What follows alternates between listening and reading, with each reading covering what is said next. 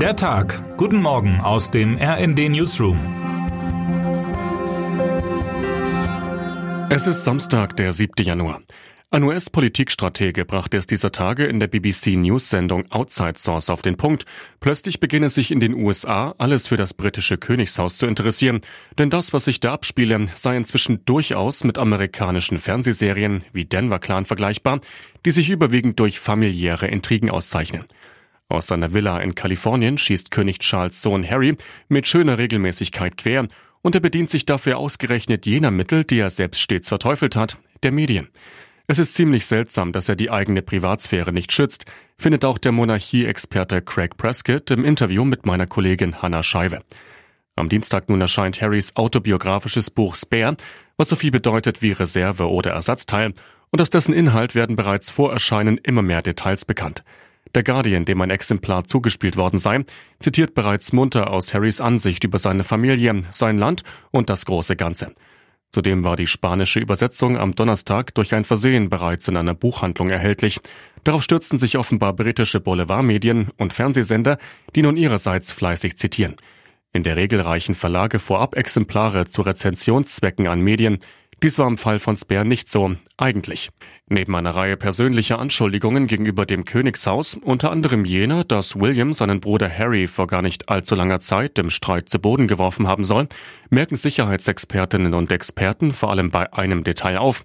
Harry soll in seinem Buch schreiben, dass er während seines Einsatzes in Afghanistan insgesamt 25 Taliban getötet habe. Es ist eigentlich aus guten Gründen in der britischen Armee nicht üblich, dass sich jemand zu einer Tötung bekennt, denn dies könnte Racheaktionen zur Folge haben. Bislang waren Harrys Einsätze stets heruntergespielt worden.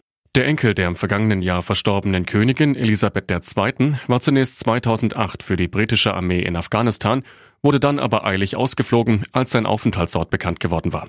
In den Jahren 2012 und 2013 schickte man ihn dann für mehrere Monate als Co-Pilot eines Kampfhubschraubers in die südafghanische Provinz Helmand.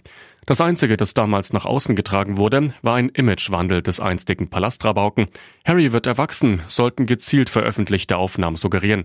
Von Tötungen war nicht die Rede. Besonders heikel mutet das Buch auch an, da es bereits fertig gewesen sein dürfte, als Harry und William zur Trauerfeier ihrer Großmutter im vergangenen September in scheinbar geschwisterlicher Eintracht mehrfach vor die Kameras traten. Damals ahnte noch niemand, dass in Spare laut den bislang bekannt gewordenen Auszügen auch Anschuldigungen gegenüber William und dessen Frau Kate gemacht werden. So versucht Harry offenbar auch einen seiner größten Skandale aus seiner früheren Phase seinem Bruder anzuhängen. Bevor er im Alter von 20 Jahren in einer Nazi-Uniform bei einer Party auftauchte, habe er diesen gefragt, was er tragen solle, die Uniform oder ein Pilotenoutfit. Kate und William hätten ihn ausgelacht und für die Nazi-Uniform plädiert, in der er später auf der Party fotografiert wurde und auf den Titelseiten von Boulevardmedien in aller Welt landete. Der Tiefpunkt schien erreicht.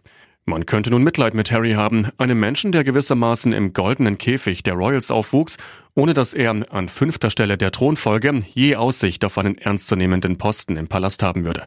Man kann gut und gern der Ansicht sein, dass der ganze royale Firlefanz antiquiert ist und einer Demokratie unwürdig. Man kann Harry und seine Ehefrau Meghan Respekt zollen, dass sie die Notbremse gezogen haben und in die USA geflüchtet sind, um ein neues Leben zu beginnen, ohne royale Verpflichtungen. Dass Harry aber sein Trauma über so viele Etappen medial ausschlachtet, erst in Interviews, dann in einer eigenen Netflix-Serie und nun mit seinem Buch, begleitet von gleich mehreren Fernsehinterviews, die an diesem Wochenende im amerikanischen und britischen Fernsehen ausgestrahlt werden, lässt das Ganze zunehmend unglaubwürdig erscheinen. Geht es wirklich um Recht und Unrecht oder versucht da jemand nachzutreten, der auch sonst im Leben bislang mehr oder weniger durch Querschläge von sich reden gemacht hat? Vor allem dürften sich Serie und Buch angesichts des riesigen Interesses für Harry als durchaus lukrativ erweisen. Ob er erwartet, zur Krönung seines Vaters im Mai eingeladen zu werden, wird Harry laut einer Vorabveröffentlichung eines morgen ausgestrahlten Interviews mit dem Sender ITV gefragt.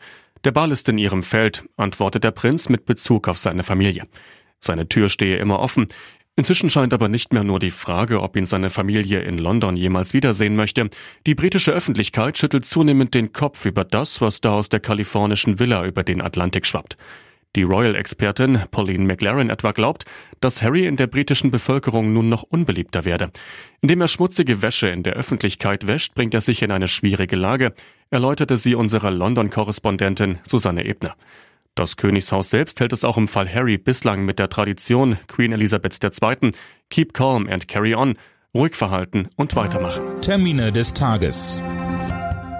Gedenken in Köln. Im Kölner Dom wird heute mit einem Gottesdienst des verstorbenen Papstes Benedikt XVI. gedacht. Europaminister Nathanael Liminski und Bauministerin Ina Scharrenbach wollen teilnehmen.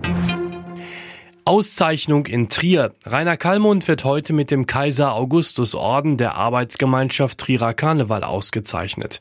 Der Ex-Fußballmanager erhält die mit 5.555,55 Euro dotierte Ehrung für sein soziales Engagement. Was heute wichtig wird. Eigentlich ist nun auch richterlich alles entschieden. Das Dorf Lützerath darf in der nächsten Woche dem Braunkohletagebau weichen. Doch noch kämpfen Umweltaktivistinnen und Aktivisten vor Ort um den Erhalt.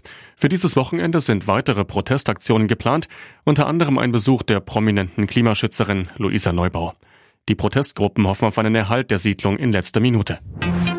Und jetzt wünschen wir Ihnen einen guten Start in den Tag. Text Michael Pohl, am Mikrofon Tom Husse und Dirk Justes. Mit rnd.de, der Webseite des Redaktionsnetzwerks Deutschland, halten wir Sie durchgehend auf dem neuesten Stand. Alle Artikel aus diesem Newsletter finden Sie immer auf rnd.de slash der Tag.